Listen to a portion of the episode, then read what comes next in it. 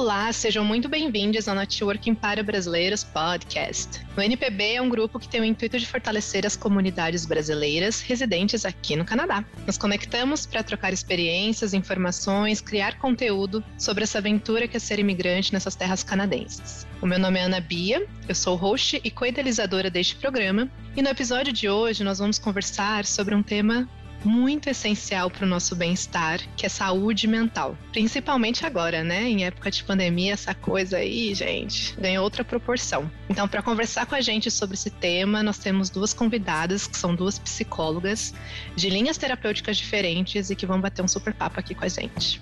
É, então, eu vou pedir para que vocês se apresentem aqui, contando para a gente quantos invernos vocês estão morando no Canadá. Vamos começar por você, Elisa. Seja muito bem-vinda. Obrigada. Olá, sou a Elisa. Ah, obrigada pelo convite. Estou muito feliz em estar aqui e hum, estou aqui no Canadá há quase três anos. Sou psicóloga no Brasil e aqui estou trabalhando com vendas e marketing.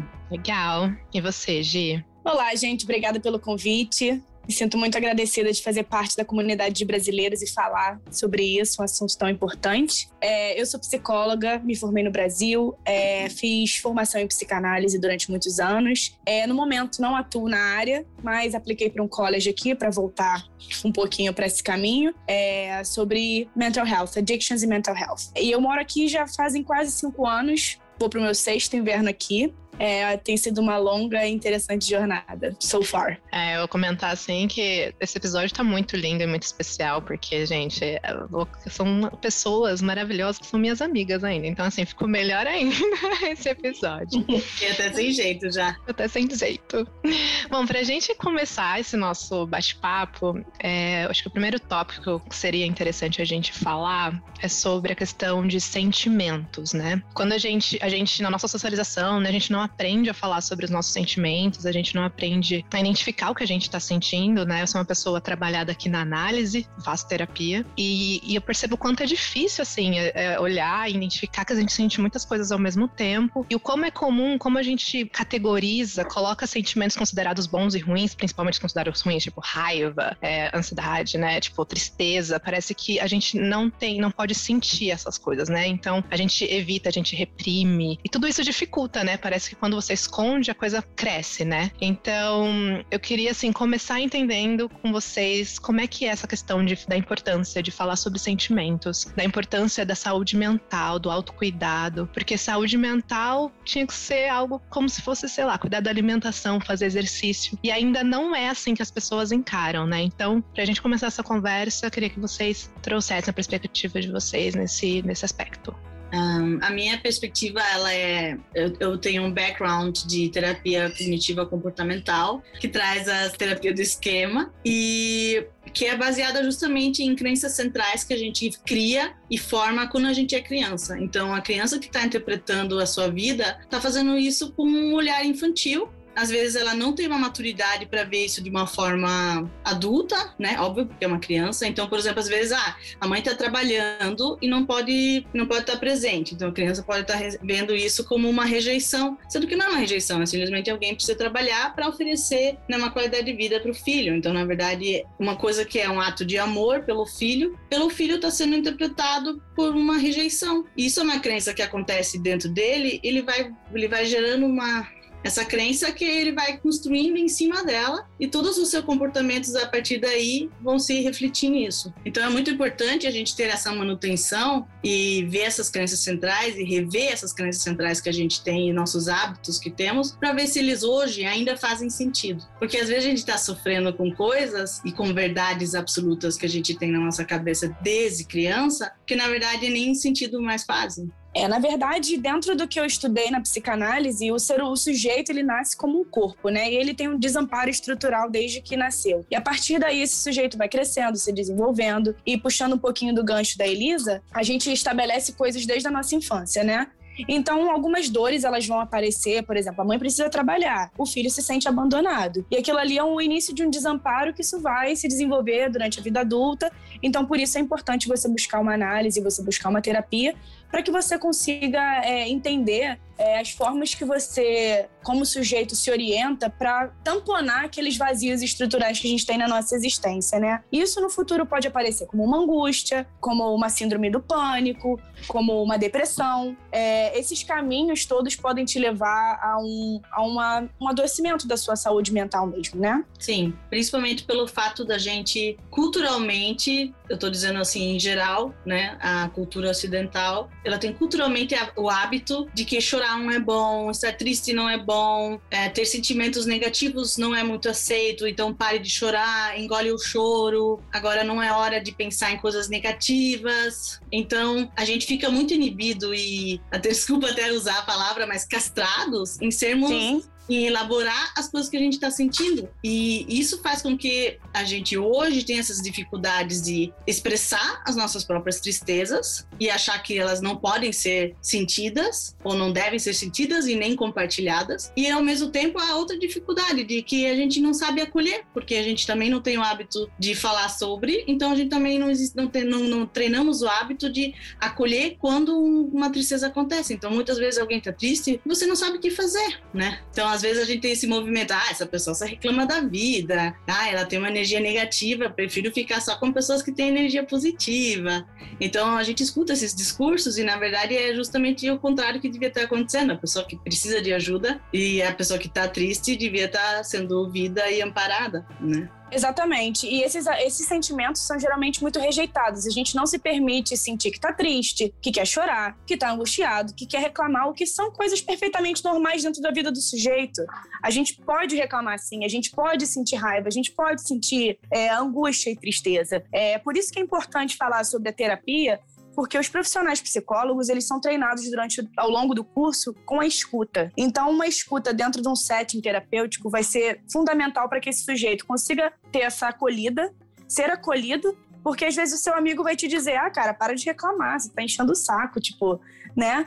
Só que não, só que essa tristeza é válida e um profissional é, pode acolher essa demanda num ambiente neutro, num ambiente é, respeitoso e sem essa pressão de que, ah, será que eu tô incomodando esse cara porque eu tô contando as minhas tristezas, digamos assim. Então eu acho que é importante a gente sempre olhar com cuidado e aceitar, sofrer, abraçar a tristeza, entender o porquê que a gente está sentindo aquilo é, e se permitir para elaborar, justamente, elaborar o porquê que aquilo aconteceu. Porque só entendendo o porquê dessa tristeza ou desses outros sentimentos que não são permitidos é que a gente consegue entender a raiz desse problema. Eu vou até trazer um exemplo aqui pessoal, que semana passada eu perdi a minha avó, né? E a minha avó paterna não tive uma relação tão próxima com ela. E aí eu percebi na minha terapia da semana passada que eu não estava me permitindo sentir triste, porque eu penso assim, não, eu nem tenho uma relação tão, nem tive uma relação tão próxima com a minha avó, mas eu estava triste. Eu, eu assim, eu estava vendo questões que eu não estava acolhendo. Então é legal falar essa questão para as pessoas que não é um processo fácil, né? A gente se acolher tem todo um desafio, né? Da gente entender o que a gente sente, da gente conseguir nomear. E, e é, é um trabalho árduo, mas que é um cuidado que a gente tem que ter com a gente, né? A minha analista, ela fala que, eu gosto muito dessa perspectiva, que ela fala que todo mundo merece terapia. Eu acho isso ótimo, né? Porque é o processo né, da nossa existência, os estresses que a gente vive, essas questões que vocês trouxeram desde a infância, né? Modelos que a gente vai levando e repetindo, reproduzindo, né? É, dentro das nossas relações, ou como a gente. Isso, isso tudo. A gente tem que olhar para essas coisas, né? E se acolher o quanto é importante, mas o quanto ao mesmo tempo é desafiador. E assim, tem que entender que tá tudo bem se sentir triste, né, gente? Tá tudo bem se sentir angustiante, né? Tá tudo bem, essas coisas. Tá tudo bem se sentir, não colocar debaixo do tapete e fingir que você não existe, você tem que ficar bem o mais rápido possível, porque tem que trabalhar e tem que. Isso só faz a gente sentir pior, né? É um acúmulo de coisas que vão enchendo um copinho, né? Sim, mas é porque as pessoas têm essa dificuldade, porque quando a gente fala, por exemplo, ah, a pessoa está doente, então é uma coisa passageira. Eu estou com o braço quebrado. Agora, quando você tem uma depressão, depressão, você é deprimido. Então, sabe, as palavras já têm uma força maior. Ninguém quer ser uma pessoa deprimida, sabe? Ela já não tem essa, essa questão de uma situação passageira, como, por exemplo, uma gripe ou um, um, um pé quebrado teria. Então, acho que a gente tem que trabalhar mesmo essas questões, porque elas fazem parte, né? Elas são tão frequentes, elas estão aí o tempo todo em nossas famílias, nos nossos grupos, que a gente tem que começar a falar sobre isso e respeitar isso e olhar disso com uma forma forma assim, de, com cuidado, né? E agora, considerando assim, essa questão do Covid, né? Esse tempo que a gente está acho que se intensificou por a gente estar dentro de casa e estar consumindo muita as telas, né, as redes sociais. Então, quando a gente fala, a gente conversou um pouquinho, né, quando a gente foi debater sobre a pauta, sobre positividade tóxica. Então, o que que, que, que vocês têm para falar sobre este tema, sobre consumir ele uma realidade, né, de, de, redes sociais, de ver a vida do outro, de comparar com o que você está vivendo e se e, e, e desejar aquelas fotos lindas e maravilhosas naqueles lugares ou ficar aquele sentimento de saudosismo de querer viajar viajar e não poder por conta da pandemia, né? Enfim, toda essa questão mesmo de uma vida que não. não que o que a gente vê na rede social não é o que realmente está acontecendo, né? Todo mundo aí tem problemas, todo mundo tem questões, mas que isso mistura e parece que a grama do, do vizinho sempre é mais verdinha, né? É sempre assim. É, na verdade, essa questão das redes sociais é uma fuga da realidade, né? As pessoas que postam nas redes sociais, elas têm problemas tanto quanto nós. E elas usam daquilo ali como uma válvula de escape, porque ou elas são ricas, ou elas têm outras questões na vida delas, e aquilo ali é um escapismo, na verdade, né? Em 1915, Freud fez um texto sobre as reflexões para os tempos de guerra e morte há 115 anos atrás, 105 anos atrás, desculpa. E nesses tempos de guerra são confusos porque nós somos obrigados a acreditar em informações unilaterais durante todo esse período, né? Então eu puxei esse gancho lendo um pouquinho sobre é, sobre os exemplos que a gente vê hoje em dia que estão assim em ebulição. Os influencers, as pessoas falando coisas a torto e a direito que não tem nenhum embasamento científico e muitas pessoas acabam comprando essas ideias e acaba preenchendo dentro daquele vazio com coisas erradas, tipo, ah, eu preciso comprar esse creme para fazer uma um super clareamento no meu rosto, uma limpeza, uma coisa maravilhosa, que às vezes são inalcançáveis, sabe? É uma coisa que beira era meio que impossível. Tanto da questão das redes sociais quanto das, das teorias de conspiração que a gente também vê hoje em dia. Todos esses são sintomas, na verdade, que eu consigo enxergar de um, um, vazio, de um vazio estrutural, né? A gente não sabe como preencher, como entender o que está acontecendo nesse momento. Então a gente se afunda nas telas, a gente se afunda nas teorias de conspiração. A gente é, acredita muito nos achismos, sabe? Nas pessoas que se de denominam hoje coach, para ser psicólogo, para ser nutricionista, né? Então a gente pensa que seguindo essa gente, a gente acaba ganhando um monte de coisa, um monte de conhecimento, só que são assim conhecimentos muito vazios dentro de uma rede social, né? Se você quer realmente aprender alguma coisa e você quer entrar por um novo caminho, procure um profissional que saiba o que está fazendo, tanto quanto psicólogos, nutricionistas, professores de educação física, se você quer entrar numa vida mais saudável, né? E esse, esse texto me, me pegou muito pelo pé ontem, quando eu estava lendo, porque foi escrito há 105 anos atrás, sabe? E hoje se faz tão atual você poder escutar que o indivíduo naquela época se sentia atônito em sua orientação e inibido em seus poderes e atividades. E é o que acontece hoje em dia. A gente não tem mais o direito de ir e vir, teoricamente, porque a gente tem que ficar preso dentro de casa o maior tempo possível para tentar contornar aí, para diminuir a curva do vírus. É... e a gente consegue experienciar o mesmo tipo de, de contexto de morte de uma guerra. É óbvio que nós não estamos numa guerra. Mas quando a gente liga a nossa televisão todos os dias e escuta, vê a quantidade de casos, de mortes ao vivo, sempre atualizado, isso entra num outro processo que a Elisa vai explicar direitinho, que é o luto. A gente está vivendo um luto de pessoas, de coisas, de sentimentos, de viagens, de histórias que a gente não pode mais viver. E que se a gente olhar para trás, isso só tem um ano. Mas a gente está colhendo muitos frutos com relação a isso, tanto no luto quanto na melancolia. Mas aí a Elisa vai explicar isso melhor. Então, ainda sobre as redes sociais, eu vejo elas também como uma forma de nova da gente se relacionar, né? Então, elas são sim um lugar onde a gente tenta achar o perfeito e ver, ah, outra pessoa tá sendo magra, lá outra pessoa tá comendo salada e eu não tô comendo, enfim, né? É, tem esse mecanismo sim da gente querer o que o outro tem e a gente vê como é que a gente não tem. E sim, isso pode ser muito uma farsa, mas ao mesmo tempo também existe aí uma nova forma da gente se comunicar e da gente se, sabe, porque estamos realmente trancados em casa, isolados, e a gente precisa achar formas. Somos seres sociais e a gente precisa reinventar novas formas da gente se comunicar, de ser presente, enfim, eu vejo que o Instagram, não sei se isso foi uma coisa agora muito positiva ou negativa, mas essas redes sociais elas fazem são vão ser muito importantes para nessa nossa reelaboração e para o nosso, para o nosso novo normal para o qual a gente está caminhando, né? Um, Sobre o luto, sim, eu acho que essa situação que a gente está vivendo, de que estamos vivendo muitas inseguranças, né? Que são as incertezas. Quando a gente não sabe o que vai acontecer, a ansiedade e a depressão e todo, todo esse mal-estar que vem gerado com isso, um, ele já foi citado, ou ele já foi elaborado um dia, pela Elizabeth Kubler-Ross. E ela fez um. Ela estudou sobre a morte e morrer. Ela, fez, ela publicou um livro falando sobre isso, onde que ela explica os estágios, né, de como é lidar com a morte, como é lidar com a perda, com incerto, você não sabe para onde você vai, você não sabe quando você vai morrer. E na pandemia, você não sabe o que vai ser, como vai acontecer, você não sabe do bem-estar da tua família, você não tem controle sobre nada disso. A gente está perdendo nossos empregos, a gente está perdendo nosso espaço de se encontrar, de socializar enfim, estamos vivendo muitas perdas, muitos lutos. Então, acho que essa teoria das cinco fases é, do luto, elas são muito atuais, como para nós como coletivo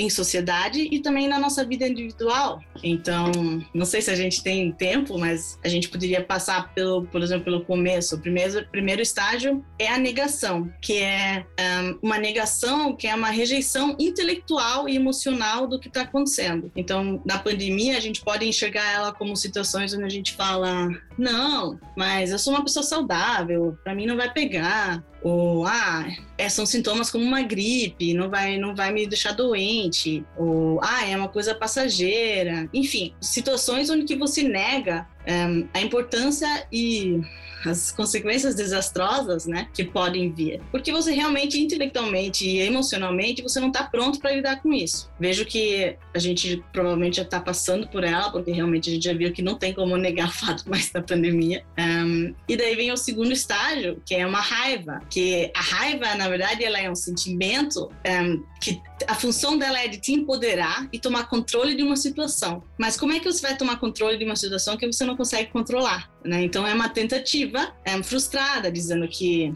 né, ah, isso não é verdade, é, uma culpa é da China, ou você percebe, ah, é, a minha rotina, vou continuar com a minha rotina normalmente, e as pessoas que se danem. Então a gente consegue perceber isso nos discursos das pessoas, que tem aqui um elemento de raiva, onde que você também tá com raiva do governo, que não resolve, porque esse país está fazendo assim, aquele tá... Então a gente, sabe, tem essa, essa energia de raiva que também não adianta muito, mas que está muito presente, que é uma situação de, de frustração, né? Com tudo, né? Com as regras, se tem a vacina, não tem, se a gente tem o lockdown de novo, as pessoas estão revoltadas que não tem lockdown, mas o que, que você vai fazer? Enfim. Outro estágio é uma depressão e tristeza, que eu acho que a maioria já, já, já, já tá vendo como é que funciona, né? Que eu acho que é muito difícil alguém não ter ficado triste em nenhum momento dessa pandemia. É um momento que você tá triste, desesperançoso, se sentir perdido, é, sentir que talvez as coisas não vão melhorar, ter um aspecto pessimista para ver as coisas. E depois vem uma barganha. A barganha é, ok, vou ficar duas semanas em casa, mas aí vai ficar tudo bem, certo? Ok? Ok. E daí não fica. Né? Então você tenta fazer a barganha tentando ah, vamos então tentar fazer isso, mas não dá certo. E vamos então tentar fazer uma troca. Né? E, infelizmente, com a pandemia, a gente não está vendo que, resultados em trocas, né? Em, em, em, comunicação.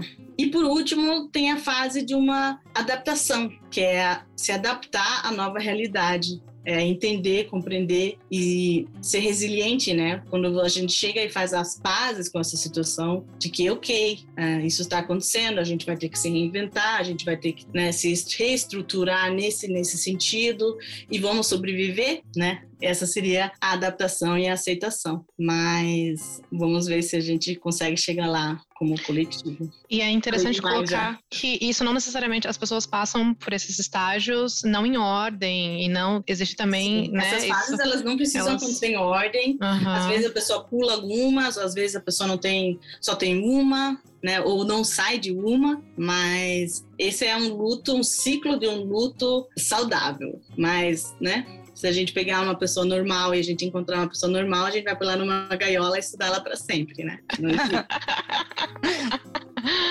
Eu achei interessante que você mencionou sobre essa questão de é, como a pandemia traz essa, essa ideia de não ter controle, né? Porque a gente não sabe, né, do que.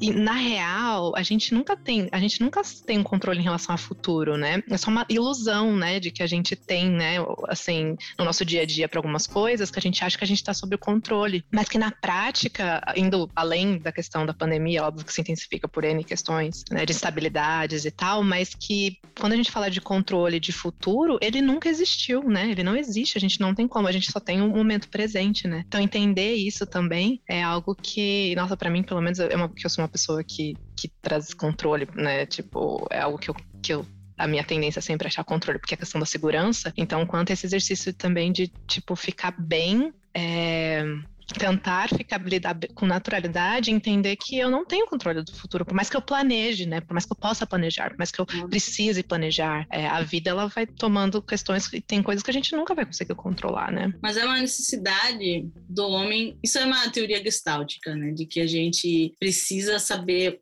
enxergar o ciclo, né? O início, o meio e fim. E quando a gente não tem o fim, a gente fica apavorado. Mesmo que esse fim. É, que Se você, por exemplo, vê, vê uns quadrados, eles não estão pela metade, o teu cérebro enxerga o quadrado. Ele vai fechar o quadrado por você. Porque ah. a gente ah. tem essa necessidade de fechar e saber das coisas. Por isso que da onde a gente vem e para onde a gente vai depois da morte é um debate tão quente através de séculos na humanidade. Porque a gente precisa ter essas respostas. E a gente, né, teoricamente, não tem, né? Então, mas a gente tem, tem que ter, então ali se estabelece a fé, a gente precisa acreditar, a gente precisa ver um fim, porque, né, como é que assim, acabou no meio? Não pode ser, tem que ter uma continuação. E isso é uma coisa meio que do homem, a gente tem essa necessidade de saber o que, que vai acontecer. O spoiler, a gente quer os spoilers da vida. É verdade. E assim, é, a morte, como ela falou, é um debate que vai ser infinito, porque a verdade, na verdade é a única certeza que todos nós temos, mas a gente não tem é, a capacidade de pensar sobre isso muitas vezes, porque a gente sempre escapa disso. E quando a gente se depara com essa questão da morte, é, bate uma angústia muito grande, porque a gente levanta a questão, tipo, será que se minha mãe morrer, por exemplo, no meu caso, no nosso caso, né, expatriadas, a gente pode pensar nos nossos entes familiares, nossos entes queridos em outros países. E aí a gente fica com aquela dúvida, será que minha mãe vai morrer? Será que meu irmão vai morrer? É, o que será que vai acontecer com esse vírus? É todo essa, essa história toda costurada dentro de uma, uma, uma incerteza, um futuro que a gente quer prever, mas a gente vai se angustiar com relação a isso porque a gente não tem nenhuma resposta de nada, sabe? Tipo, o medo, o amor, a morte, essas são as palavras que a gente vai mais escutar durante a pandemia. E são as, é o enredo da pandemia, na verdade, porque algumas pessoas têm muito medo do vírus, outras pessoas têm muito medo de perder a família, os amigos, namorado, marido, enfim, namorada. E isso se, se costura muito bem, porque isso, no final das contas, a gente precisa elaborar. Isso é parte do luto, como a Elisa falou. É, a gente nega a princípio, não, vou ficar tudo bem, eu sou jovem e tal. Mas aí depois o senso de realidade não necessariamente vai aparecer no começo, meio e fim, isso demora muito e, tipo, é diferente para cada indivíduo. Você vai se questionar, tipo, tô vendo que as pessoas estão morrendo, tô vendo que tem vizinhos meus é, partindo. E aí, como é que você lida com essa angústia? Como é que você vai explicar esse, esse vazio, né? E aí você começa a se questionar: eu preciso fazer alguma coisa. Cadê a vacina? Cadê meu presidente? O que, que a gente pode fazer? Como é que eu posso tamponar esse vazio que está me assombrando agora? Porque o que a gente, quando a gente pensa em pandemia nesse contexto de Covid, de morte, é muito louco, porque você não tem como prever. A gente não sabe quando isso vai terminar. Então, o que a gente tem que fazer agora é tentar ser resiliente, como a Elisa falou, manter a fé, manter a fé em você, é, continu continuar seguindo aquilo que você acredita que está funcionando dentro da tua realidade, porque o que funciona para mim não funciona para você. Então, em time que está ganhando não se mexe. Se você está fazendo alguma coisa e está funcionando para você, continua fazendo. É muito importante nesse momento buscar redes de apoio, é, buscar um grupo que pense parecido com você e onde você consiga se inserir, se sentir acolhido, sabe? Por exemplo, nós temos um grupo que a gente se sente acolhido, a gente troca mensagens porque a gente tem um pensamento parecido. E, e, isso é muito acolhedor no momento em que a gente não pode ir na casa do amigo, sabe? Visitar, tomar uma cerveja, fazer um piquenique. A gente não tem como é, manter essa rede aquecida e viva é, fisicamente, porque né, tem, um, tem um, um real em jogo, tem um vírus em jogo. E a gente não consegue ver, a gente não sabe onde ele está. Então é importante a gente fazer a manutenção dos mínimos detalhes que são importantes para gente, para que a gente possa manter a nossa saúde mental e conseguir seguir em frente, porque são muitas questões, são muitas dúvidas, são muitos é, desamparos, né? Puxando um pouquinho de Freud, num outro momento, em 1915, ele fala que o sujeito, no, no, período de guerra, se sentia desamparado no mundo que se tornou, que se lhe tornou estranho. Então é basicamente o que a gente sente hoje. A gente se sente desamparado. A gente está num mundo que era normal pra gente há um ano atrás, e hoje esse mundo é um admirável mundo novo, sabe? A gente não sabe o que, está acontecendo. A gente não sabe o que está por vir, né? Então, acho que tem muita coisa acontecendo. A saúde mental é uma questão muito importante agora e tem que ser tratada, tem que ser falada, tem que ser discutida, não pode ser tabu. A gente tem que aprender a falar sobre os nossos sentimentos, falar sobre as nossas angústias, sobre os nossos medos. E isso também, acima de qualquer coisa, é um ato de coragem. Falar sobre como você se sente, mesmo que seja para o seu amigo, para sua família, para aqueles que você realmente confia, é um ato de coragem. E a partir dali você pode procurar ajuda muito mais, uma ajuda muito mais efetiva, um laço ali, um laço social ali estabelecido através da sua voz. Eu pensei na tua fala em duas coisas. Eu vejo que o medo do incerto é o medo é o pai da ansiedade, né? Então, Sim a gente vai gerando, vai criando transtornos que a gente nem sabia que a gente tinha, né? Que a gente vai desencadeando situações desse estresse, vai deixando a gente mais instável, mais vulnerável e a gente tem que cuidar para não ficar sozinho nisso. Sim. Porque como a gente não tá se vendo, a gente tá sozinho, a gente fica deprimido, a gente nem percebe que a gente tá deprimido, mas a gente já tá o mês todo só de pijama, sem escovar dente, sabe? Então, é importante que a gente, sabe, reach out, sabe, fale com seus amigos, veja, veja seus amigos com quem você falava, ligue para ele, veja como é que ele tá, porque isso pode salvar vidas, isso é muito importante, sabe, ter, ter essa conexão. Às vezes a gente nem percebe de quanto que a gente sentia falta. Eu tenho um grupo de amigas, a gente tem um grupo de amigas de, de, por WhatsApp, que a gente se adora, assim, algumas a gente nem se conhece, mas a gente fala por afinidade. E às vezes a gente faz um encontro virtual, e é mais assim, muito raramente a gente faz. E eu fiquei tanto tempo sozinha que eu nem percebi como que eu sentia falta de ficar batendo papo, dar risada, de estar juntas. Então, é uma manutenção que a gente precisa tentar fazer, mesmo que ela não venha assim natural. Ah, vamos então marcar um encontro virtual. Mas faça, porque vai ser divertido, vai ser uma coisa leve e vai ser muito mais proveitoso do que você achou no começo. É tipo tomar banho no inverno, assim. Você acha que não vale a pena, mas quando você tá lá, sabe? que tu foi. Né? Então, eu acho que é isso. Estenda a mão, ligue para as pessoas que você falava, que você já faz tempo que você não escuta, e pergunta como é que a pessoa tá, fale de coisas do coração, dê risada, ou nem para contar uma piada, alguma coisa besta, mas tenta ser presente para quem você, né, no seu, na sua rede social, nas, nas pessoas que você conhece. E estabelecer essa, essas coisas que a gente se precisa. Somos seres sociais, a gente precisa ressignificar essas novas formas de ser sem deixar ninguém na mão, né? Eu tive um caso bem interessante algumas semanas atrás de um ex-paciente que um, ele já tinha uma estrutura suicida, né? Então ele já tentou se matar algumas vezes e foi assim, ninguém mais falava com ele, daí ele estava triste, daí ele não queria mais ligar para ninguém para não ser chato.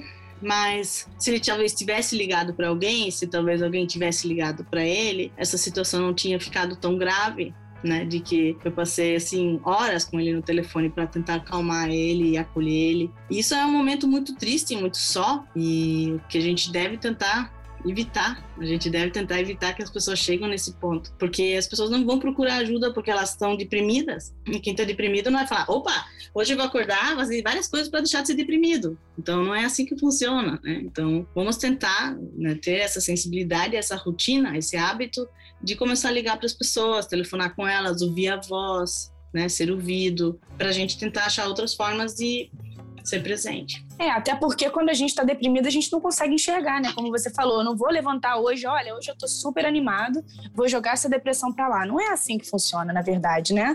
A gente precisa, às vezes, de uma mão para te nome, pra nomear aquele sentimento para você. Tipo, alguém que tá, esteja de fora e que olha assim e pense: olha, Fulano não tá bem. A gente precisa fazer alguma coisa, montar uma rede para tentar ajudar esse sujeito. Às vezes, o seu amigo. No meu caso, eu passei por algo muito similar. E não se iluda, não, porque tem aquele ditado brasileiro, né? Casa de ferreiro, espeto de pau. Nós duas, eu e a Elisa, somos, somos, psicólogas, mas acima disso, nós somos seres humanos. E eu passei por algo muito parecido no início da pandemia, no ano passado, né? Eu fiquei muito triste, muito deprimida e eu não conseguia enxergar que eu estava nessa situação. E aí eu faço análise há muitos anos e a minha analista observou e falou: não, a gente precisa movimentar isso aí. Você precisa ir ao médico, você precisa conversar com, com um médico para a gente entender é, o que está acontecendo. A terapia é fundamental, mas no caso de tomar uma medicação também, é muito importante. E tem um estigma muito grande em cima das medicações hoje em dia, é muito preconceito. Ah, eu não preciso disso. Ah, eu não sou maluco. Quando, na verdade, uma medicação ela vai equilibrar os teus níveis cerebrais, os seus hormônios, e eles vão voltar, voltando ao normal. Porque, como a Elisa falou no começo sobre depressão, eu costumo sempre usar esse exemplo, né? É,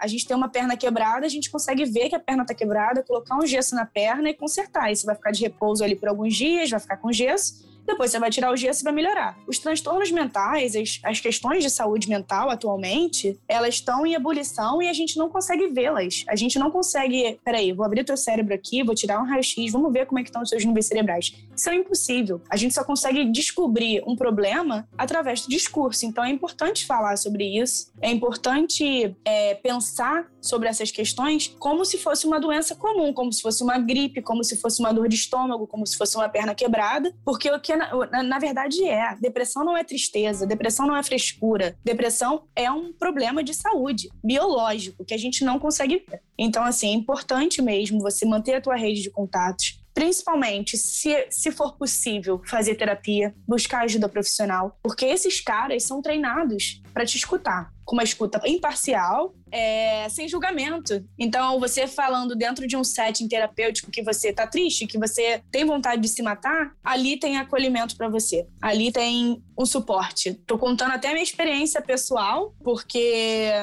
eu acho que é importante as pessoas entenderem também que por mais que a gente nós sejamos psicólogas e muitas vezes a gente pensa ah, é o sujeito do suposto saber, né? Uhum. Nós não somos, a gente é feito de carne e osso, a gente é feito de emoções e uma pandemia pode eclodir esse tipo de problema em qualquer pessoa. Pode ser a pessoa com pós-doutorado, pode ser a pessoa mais estudada da vida. A gente pode padecer desses problemas, então é importante a gente uhum. é, olhar para isso com carinho, olhar para isso com respeito, que a nossa proposta aqui, na verdade, é trazer um pouco mais é, a liberdade de falar sobre saúde mental, né? Hoje em dia ainda tem tabu. A gente está no Canadá, mas ainda tem tabu a respeito da saúde mental. As pessoas se sentem fracas porque se sentem deprimidas ou porque tem qualquer tipo de problema.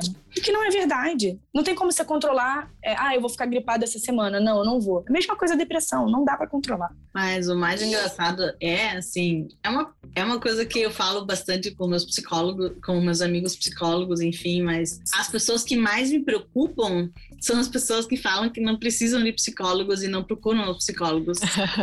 Sem dúvidas.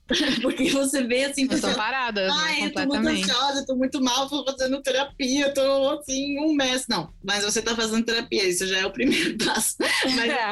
quem me preocupa são aquelas pessoas que, não, tá tudo certo, não precisa fazer, estou tudo... Ai, é pros... Sabe, eu não preciso de terapia. Eu acho que você precisa, mas eu acho que para mim não é para mim. Então, essas pessoas são as que mais me preocupam, né, né, né, nesse sentido, porque é uma coisa que todo mundo tem coisas que tem que limpar, que tem que cuidar, que tem que reelaborar, ressignificar. Todo mundo tem uma criança infantil. As pessoas falam, ah, eu tenho, ah, essa coisa de criança, a, criança interna, né? As pessoas não gostam de levar a sério a criança interna. Mas todo mundo tem crenças centrais, dependendo da terapia, veja, as nossas, nossas linhas teóricas são, na verdade, antagônicas e são inimigas há séculos e hoje em dia estamos, aqui, estamos aqui falando basicamente a mesma coisa. Temos Exatamente. Temos crenças e temos verdades que a gente estabelece na infância e que são mega importantes elaborar porque a gente fica sofrendo. E daí, assim, não é só sofrendo em relação à pandemia, a gente sofre num relacionamento abusivo, a gente sofre é, no trabalho, a gente não. Sabe? Então, tem várias questões que a gente se atrapalha porque a gente não elaborou, a gente não pensou, enfim. Então,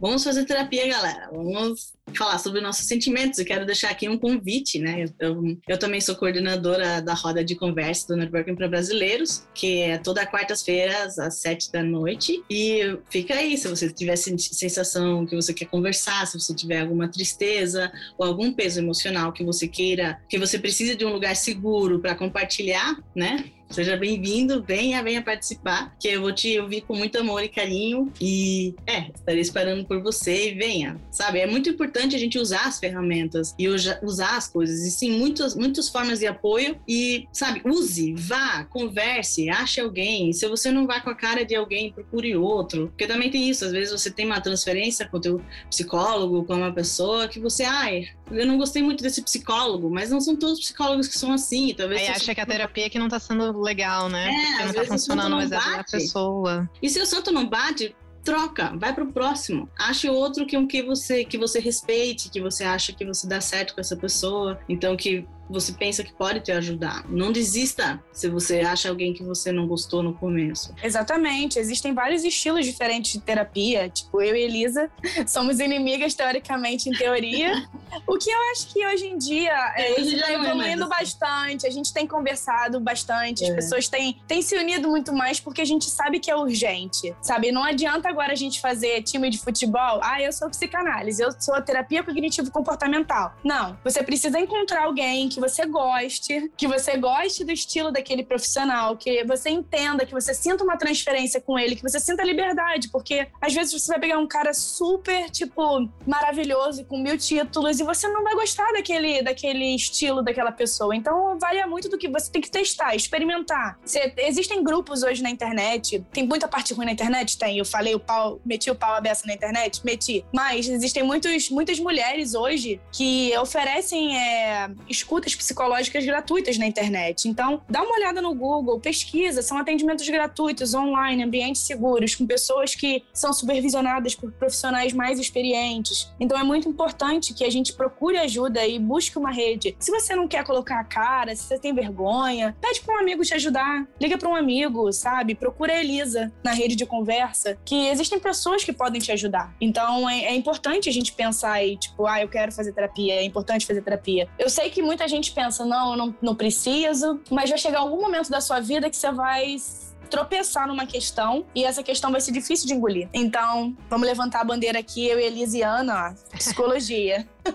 Tem uma pesquisa recente que a Canadian Mental Health Association fez, apontou que 40% dos canadenses estão experienciando um declínio né, da saúde mental desde que a pandemia começou. E aí, uma a cada cinco pessoas fazem uso de drogas, drogas como o álcool, né, para poder lidar com tudo isso. E, inclusive, no, vocês falaram né, de procurar a rede, como na internet tem, enfim, vários projetos em que você pode procurar e achar acolhimento. A Estela, que é uma das administradoras do NPB, fez um post e ela compilou algum, alguns desses projetos projetos, então quem quiser dar uma olhada, tá no site, no site do NPB, Networking para Brasileiros, ou também no grupo do Facebook, vocês podem olhar e ela listou, assim, alguns projetos que para diferentes perfis, crianças, adultos, é, mas é isso, muitos serviços gratuitos, então quem, né, a gente tá, quem tá aqui no Canadá para conseguir acessar e não sofrer sozinho. Acho que é isso é uma das principais coisas que a gente quis trazer com esse programa, assim, é reconhecer, a gente tem questões para lidar, a gente reconhecer, olhar para os nossos sentimentos e ir atrás, né, de eu mesma aprendi na terapia, assim, pedir ajuda significa significa coragem, né? Então, ressignificar isso e não sofrer sozinho, porque a gente precisa de ajuda, a gente precisa ir pegar na mão de construir as nossas redes e acessar nossas redes para ir, assim, conseguir passar por isso, né? Sim. E estamos vivendo uma fase que é incerta, né? A gente vive muitas coisas que a gente não tem controle, como a gente já falou várias vezes aqui. Então, a gente tem que tentar cuidar das coisas que a gente tem controle, sabe? Tentar cuidar da sua alimentação, cuidar da qualidade do seu pensamento, o que, que você está pensando, o que você está fazendo, Então, é importante a gente ter, tentar ter essa consciência, né? Tentar respirar, né? Estar no aqui e agora, respirar, sentir o seu corpo, sentir o teu pensamento, o que você está sentindo e dar um, uma direção para isso, porque na verdade a única coisa que a gente pode tentar controlar são essas coisas, são o que a gente pensa, o que a gente faz, o que a gente come, né? Então, Exatamente. Lidar com o que a gente sente, né? E eu, por exemplo, hábitos que, que, que você sente que, te façam bem, né? É, eu faço meditação e para mim é essencial, assim, eu percebo a minha ansiedade, se eu fico dois, três dias sem meditar, eu me percebo super ansiosa, então ter esse olhar de olhar e entender o próprio corpo, né? Escutar o próprio corpo, a importância disso, e hoje eu fico assim, gente, eu preciso assim, meditar. Caso contrário, eu me vejo assim, super ansiosa, falo, não, estou meditando. É, então, eu até. Eu fui é... tentar meditar, daí eu sentei e não tinha paciência, porque, meu Deus, daí era isso, daí minha perna, e daí não sei o que, daí eu tava pensando em tudo, menos o que eu era pra estar tá pensando, e então eu tava me. Eu tava achando isso tudo muito tosco e não tava conseguindo meditar. E eu comecei a fazer meditação guiada, onde que tem alguém que fala, opa, então agora a gente vai pensar assim, a gente vai respirar assim.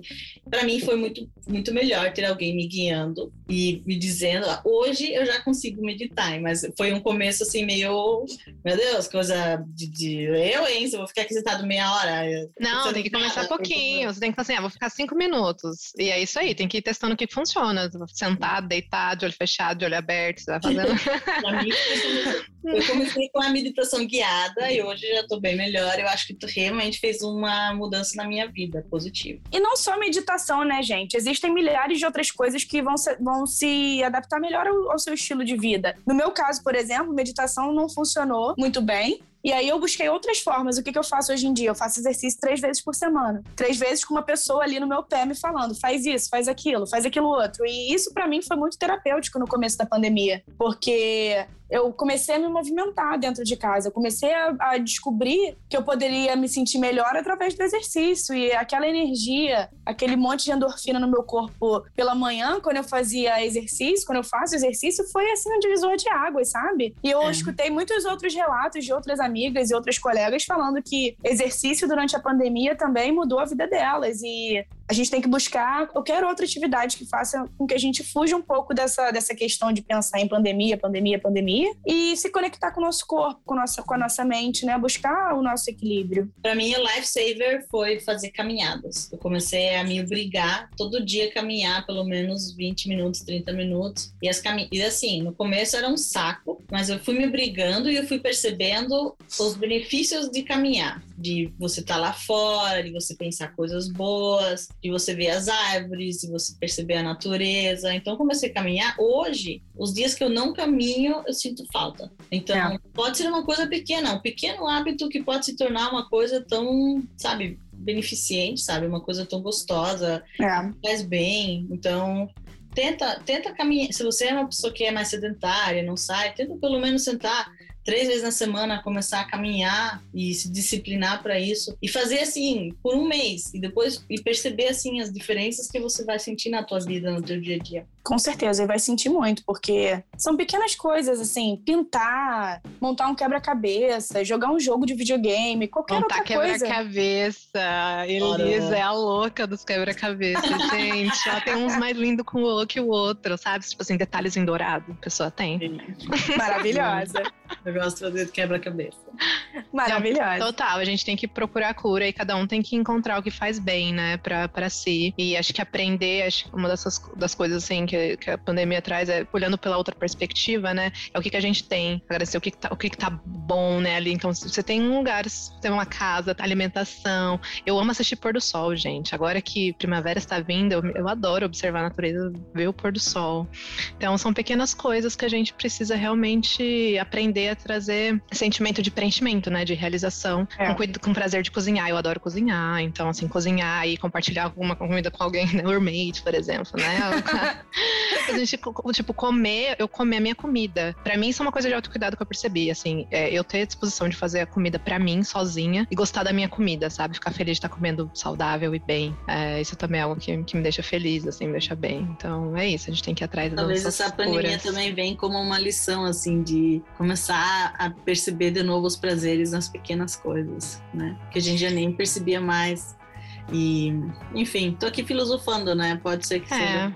Mas eu vejo que eu gosto, eu, quem me conhece sabe, eu sou um pouco do pono pono, da paz do amor e do perdão. E eu não gostaria de ser confundida com a positividade tóxica. Não, isso não é Com gratitude, como é que é, Gisele? Gratitude. gratitude. É, eu não gostaria de ser confundida com, ela, com essas pessoas, mas eu realmente vejo que a gente tenta focar nas coisas que a gente não pode, e quando a gente fica focando no não, não, não, a gente deixa de perceber os sims. E quando a gente começa a olhar para os sims e para as coisas, pequenas coisas boas que a gente tem, a gente começa a ter outras coisas bacanas, sabe? Se você consegue ver, por exemplo, ah, você tem uma família e você tem coisas legais na tua vida e quando você começa a perceber as coisas boas, eu acho que é uma situação boa você ter esse sentimento de gratidão ou de alegria nisso, porque isso é uma, é uma coisa que é de graça, e é uma coisa que está aqui na frente e todo mundo tem coisas boas acontecendo, a gente só tem que achar elas e valorizar elas e talvez se fortalecer nesse sentimento, para não focar só nas coisas que não dá para mais fazer, que não pode mais fazer, e sim olhar as coisinhas que a gente pode fazer. A gente pode plantar uma plantinha e ver ela crescer, ou a gente pode ir lá comprar uma salada e picar e fazer uma salada colorida bonita e botar uma mesa bonita, ou a gente pode montar uma playlist ou arrumar uma gaveta. Enfim, a gente pode fazer várias coisas que a gente nem se que a gente na verdade já perdeu o hábito de dar valor, sabe? Então talvez a gente pode talvez usar esse tempo também de ressignificar as pequenas coisas na nossa vida. Exatamente. Que estão aí, né? Que a gente consegue acessar no momento presente. É isso. E depois de todo esse período, eu acredito que a gente vai aprender a valorizar muito mais as pequenas coisas, como, por exemplo, a Elisa falou da caminhada. Eu, quando caminho aqui, principalmente pra gente que mora aqui, a gente entende a transição do, do inverno pra primavera, né? Você anda e você vê um pouquinho de flor nascendo, umas, flor, Ai, umas lindo, flores. Gente. As, as árvores, você vê que a árvore tá peladinha, mas no, no, pontinho, na pontinha delas tem um pouquinho de, de folhinha verde nascendo, sabe? Então, são coisas que a gente pode ainda experienciar, que a gente ainda pode andar na rua, que a gente ainda pode é, aproveitar. E acho que no final das contas, quando a gente puder fazer tudo que a gente está acostumado e o que a gente quer fazer de novo, a gente vai apreciar muito mais. Primavera, gente, época de plantar, sabe? Eu vivi muito assim, eu sou muito conectada com a natureza, então deixei morrer tudo que tinha que morrer no inverno. Agora é época de a gente plantar, da gente ai, ficar sincronizada com a natureza. É. Tem mais alguma coisa que vocês gostariam de compartilhar e falar nesse sentido aí? Pra gente caminhar ah, para o final. Gostaria, eu gostaria de agradecer por estar aqui, né? De ter conhecido vocês. A Gisele eu ainda não conhecia, adorei conhecer nesse projeto. E é isso, sabe? Procure ajuda, procure a gente, que a gente vai tentar ajudar onde a gente puder. E não fique sozinho em casa. Se você tá triste, se você tá ansioso, se você tá com medo, se você precisa ou não precisa conversar, ou só tá junto junto, chame, sabe? Não, não passe por, por esse sofrimento, não, não piore o sofrimento mais do que ele já é. Então, seria essas as minhas últimas palavras. Sintam-se todos abraçados e, enfim, amassados. Abraçada de volta, virtualmente. É, abraçados. e você, Gi? As considerações é, finais. É, minha consideração final, na verdade, é agradecer, né? Eu acho que a gente conseguir falar sobre isso para a comunidade brasileira, principalmente para os expatriados, sabe? É, é, é, fundamental. Eu me sinto muito honrada. Muito obrigada pelo convite. Espero que as pessoas escutem e você não tá sozinho. Eu acho que você, você pode procurar ajuda, sim. Não tenha medo. É, a gente está aqui. Tem o NPB, é, aí tem outras, outras, outras fontes para que você consiga ser acolhido. E não seja um estranho. Procure ajuda, fale com seus amigos, fale com a sua família. E é isso. Acho que me sinto muito feliz de poder falar sobre isso, né? Uma coisa que eu gosto muito, que me dá muito prazer. E conhecer pessoas maravilhosas. A Ana, nossa. A, a Elisa. Elisa maravilhosa. Maravilhosa, nem sei o nome, mas é. Não, é porque eu ia falar outro nome. Esse, isso é um ato falho. Freud pode confirmar. Eu ia falar outro nome. A, a Ana, olha aí, já ia falar de novo. A Ana sabe o que, que é. É. Elisa, você é um nome muito marcante para mim, porque é o mesmo nome da minha psicanalista. Opa. Então tem um significado especial na minha vida, entendeu? Então eu tô muito feliz. Então, depois da pandemia, a gente se encontra e todo mundo vai tomar cerveja e vai rir, vai falar dos amigos e vai ser feliz. Tá bom. O nome da minha é Olímpia. Mais difícil de Olímpia. É, nome grego, né? Então, mais uma vez, reforçando, o NPB tem as rodas de conversa com Elisa às quartas-feiras então tem que entrar no. tem que se registrar, né, não, Elisa? Não, hoje Não mais? Não. não, é só entrar, mas eu tenho, tem até cinco pessoas que podem entrar, então é por ordem de chegada. Ah, ok. E é, sejam bem-vindos. A gente está querendo fazer, com- conforme o lockdown melhorar, voltar talvez eventos presenciais em parques, mas por enquanto vai ficar tudo ainda no Zoom. E é isso, até cinco pessoas, a entrada é livre, é só clicar no link e participar.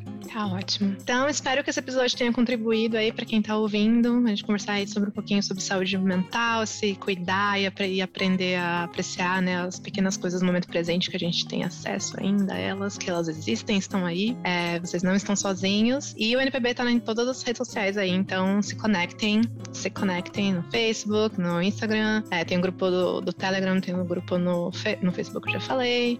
O que mais? Temos o podcast, tem muitas coisas, então acessem YouTube. É, se tiver alguma dúvida, alguma sugestão de tema, manda pra gente, que é o npbpodcast.gmail.com. E nos vemos nos- no, em breve, nos próximos episódios. Um beijo e até mais.